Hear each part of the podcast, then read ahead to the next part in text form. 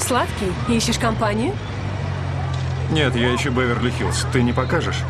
Хорошо. Пять баксов. Ты чокнулась. Теперь десять. За это не берут денег. А я как раз беру пупсик. Я-то дома. Ну, хорошо, садись. Садись, ты выиграла. Двадцатку разменяешь? А за двадцатку? Я твой личный гид. Не надо, я был у Сильвестра Сталлоне. Добрый день, с вами я, главный редактор журнала «Кинорепортер» Мария Лемешева и моя рубрика «Великая история». Жаркий июль 1989 года. Вся съемочная группа одной из структур компании Дисней пьет шампанское. Завершились съемки любовной комедии. Какой получится картина, тогда не знал никто. Даже сам режиссер, который взял на главную роль совершенно неизвестную молодую актрису Джулию Робертс. Но ведь не ошибся. Она мгновенно стала звездой.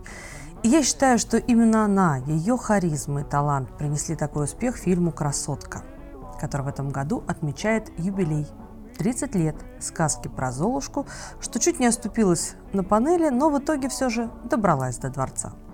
Я понимаю, ты занятой человек. Я уйду через минуту. Не торопись. Наверное, хочешь есть? Сядь, поешь что-нибудь. Я позвонил и заказал все меню. Не знал, что ты любишь. После выхода на экраны фильма в мировую моду надолго вошли платья в горошек. То, что носит в картине Джулия Робертс. Это платье было включено в список 10 легендарных голливудских нарядов наряду с платьями Одри Хепберн, Грейс Келли и Мерлин Монро. Но полюбили красотку, конечно, не за костюмы. Пересмотрев на днях уже, ну, наверное, в миллионный раз историю взбалмошной проститутки и миллионера, я сделала вывод, что этот фильм никогда не выйдет из моды. Потому что зрители никогда не перестанут мечтать и верить в любовь, даже если все вокруг совсем плохо. Если ты ходишь и говоришь всем вокруг, что я шлюха, почему бы мне Слушай, тогда не одеться, только- как раньше, только- а? В мои тряпки, чтобы когда козлина какой-нибудь подвалит, я была готова. Прости, я сам не рад, что рассказал Стаки. И он подошел к тебе. Но он мой поверенный, мы знакомы 10 лет. Он думал, ты ас промышленного шпионажа и пристал. Ты мой сутенер? Думал взять и перебросить меня дружкам, но я не игрушка. Вообще-то это должна была быть мрачная социальная драма, вскрывающая все язвы общества, которые существовали в 1990-х. Проституцию, наркоманию, разобщенность и безжалостную власть капитала. В общем, фильм должен был называться «3000 долларов» и рассказывать о том, как миллионер снял проститутку-кокаинщицу и заключил с ней контракт на 3000 баксов. За эту сумму она должна была провести с ним неделю и отказаться на все это время от приема стимуляторов. По сюжету герои вроде бы друг в друга влюбились, но в финале ее он все-таки бросил, потому что между ними социальная пропасть. Зато девушка заработала денег и поехала на них в Диснейленд. Мужскую роль в таком фильме могли сыграть Аль Пачино, Джон Траволта и даже Сильвестр Сталлоне. Им предлагали главную роль. А на главную женскую прочили звездных актрис от Мадонны до Шерон Стоун. Режиссировать, по слухам, предлагали даже Вернеру Херцогу, хотя в этот факт сейчас очень крайне трудно поверить. И как нам повезло, что Херцог отказался, как и многие кинодивы, которые не желали играть женщину низкой социальной ответственности. Нет, ну согласитесь, ни Мэгги Райан, ни Сара Джессика Паркер, ни Дэрил Ханна ну не заставили бы они нас так поверить в наивность и чистоту уличной женщины. Так что спасибо им за их отказ. В режиссерское кресло в итоге сел Гарри Маршалл. И вместо чернушной социальной драмы получилась самая популярная романтическая комедия в мире «Красотка» с Ричардом Гиром и Джули Робертс. Вивьен, я с деловым предложением. И что это? До воскресенья я здесь, и ты будешь со мной. Да? Да. Найму тебя в качестве помощницы. Ты не против провести со мной неделю? Я плачу, а ты на побегушках. Согласна быть на побегушках, просто ты богатый, красивый, ты и даром найдешь. Нужен профессионал. Красотка совершила не один переворот в современной культуре. Начнем с того, что именно с нее началось возрождение старомодных романтических комедий. Интеллектуальные терапевтические рамкомы Вуди Аллена и феминистские комедии положений, модные в те времена, были уж слишком запутанными. Герои в таких картинах чересчур много думают, причем в основном о себе. В «Красотке» же было все просто, как в старых сказках. Ну, смотрите, юная красавица Вивьен вынуждена торговать собой, встречает прекрасного принца Эдварда. Они влюбляются друг в друга. И в финале он приезжает к ней на белоснежном железном коне, поднимается в ее скромную башню, и герои целуются. Ни на один ромком ни до, ни после не было продано столько билетов. Фильм заработал 464 миллиона по всему миру, а в России традиционно транслируют э, этот фильм 8 марта, как «Иронию судьбы» или «С легким паром» под Новый год. Хотя, если вдуматься, это кажется несколько странно демонстрировать в Международный женский день фильм о том, как женщина продает себя симпатичному миллионеру. Режиссер Гарри Маршалл, снявший до этого несколько тихих комедий о том, как притягиваются противоположности, потом еще не раз пытался повторить успех «Красотки». Но ни его Фрэнки Джонни с Мишель Пайфер и Аль Пачино, ни даже «Сбежавшая невеста», где режиссер вновь соединил Гира и Робертс, к фурору красотки приблизиться так и не смогли. После этого фильма мало кому известна это Джулия Робертс, а в 1990 году критики описывали ее как сестру талантливого актера Эрика Робертса, мол, у них даже улыбка похожа. Так вот, эта Джулия Робертс стала главной молодой звездой Голливуда. Роль Вивиен принесла ей «Золотой глобус», и номинацию на «Оскар». Джулия Робертс была молоденькой, но совершенно бесстрашной, говорила об актрисе Гарри Маршалл. И э, ей было прямо-таки тесно на экране. Она легко согласилась на роль проститутки и сделала свою героиню дурашливой, естественной, совершенно не пошлой, с готовностью обучающейся тому, как хорошо себя вести в обществе. О, Господи, сколько девчонок 90-х годов мечтали о таких же ногах, улыбке в 32 белоснежных зуба, как у Джулии, и красились в рыжий цвет, мечтая встретить своих миллионеров. Скажи мне, сколько вы получаете сейчас? Примерно. Нижняя цена сотня. Сотня за ночь. За час. За час? Ты берешь сотню за час, а сапог застегнут на булавку? Ты пошутила. С деньгами не люблю шутить. Да, я тоже. По сути, Робертс играет в «Красотке» историю взросления. В начале фильма ее героиня ведет себя неприлично лишь потому, что эпатаж для нее – единственный способ защиты.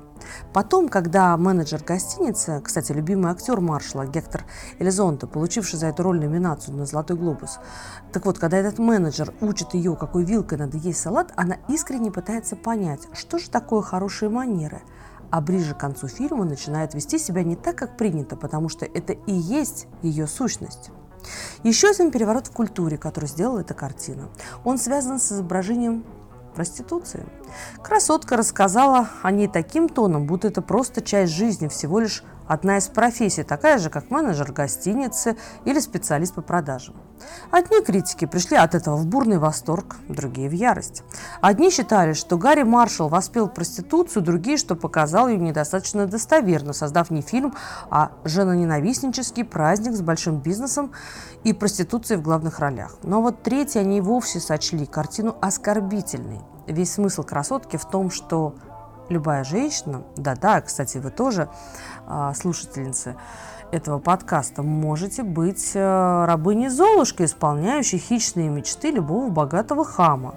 И не только а, быть от добычи, а получать от этого удовольствие, как могли бы сегодня добавить поклонники фильма «50 оттенков серого».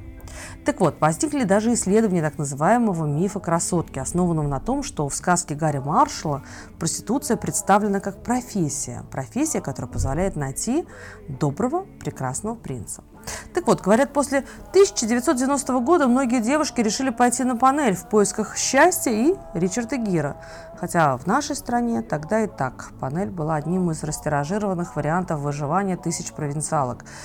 Неудивительно, что фильм «Красотка», как сегодня говорят, зашел бывшим советским зрителям. Сидишь как сыч, о чем думаешь? Нам осталось вместе одна ночь, и ты от меня избавишься. Да уж, мне было с тобой нелегко. Я заканчиваю дела и улетаю в Нью-Йорк.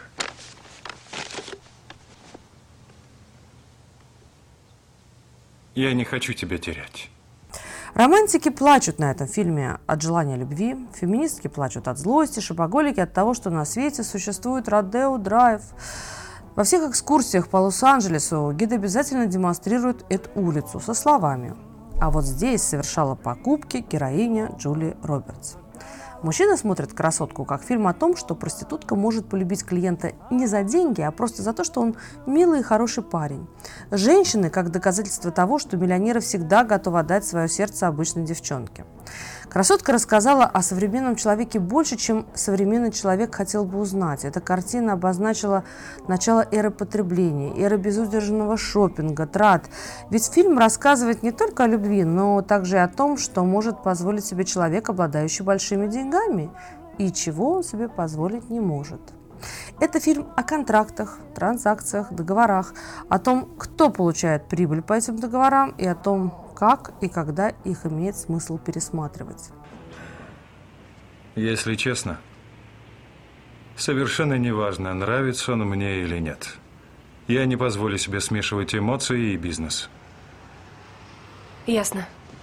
Кит говорит мне, с клиентом эмоции выключай. Я не целую в губы, слишком интимно. Я безучастна, не увлекаюсь. Я с клиентом как робот, бесчувственно.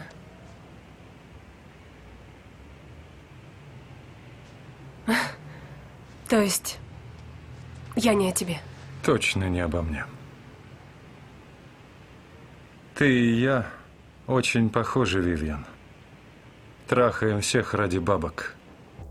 Эдвард, скупающий чужие компании, распродающих их по кусочкам, перестает в ходе фильма получать от процесса главную прибыль – удовольствие.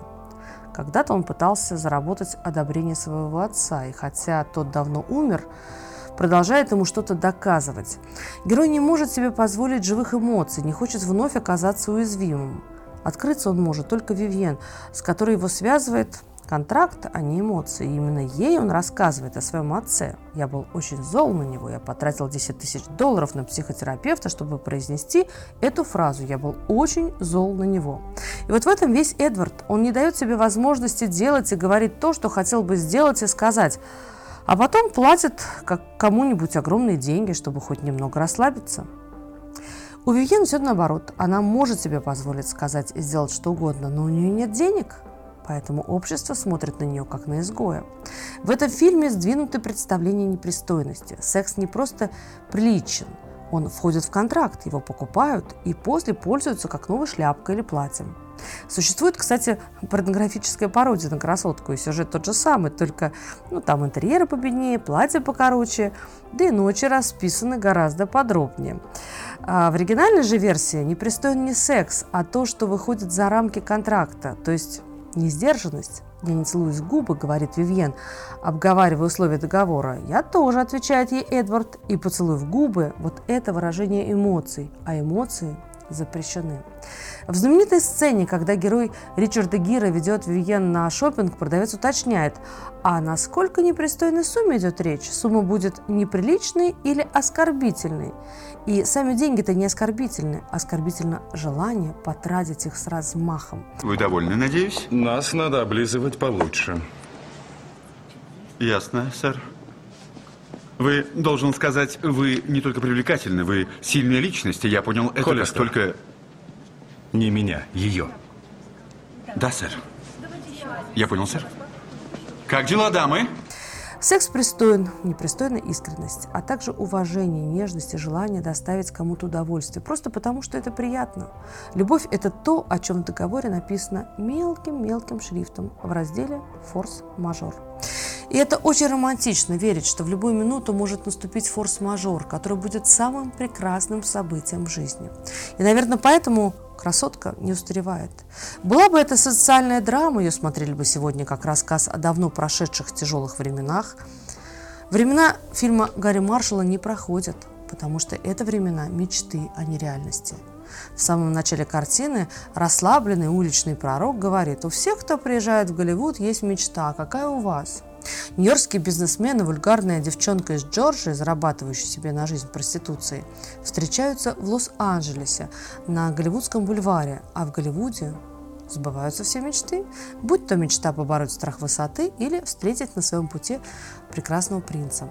Главное верить, что все обязательно закончится хэппи-эндом. И да, конечно, в таких фильмах никогда нельзя думать о продолжении типа «Красотки 2». Такие сказки не подразумевают семейной рутины, измен принца, старости принцессы. В ней главное – момент – Элиза нашла своего пигмалиона, а он ее.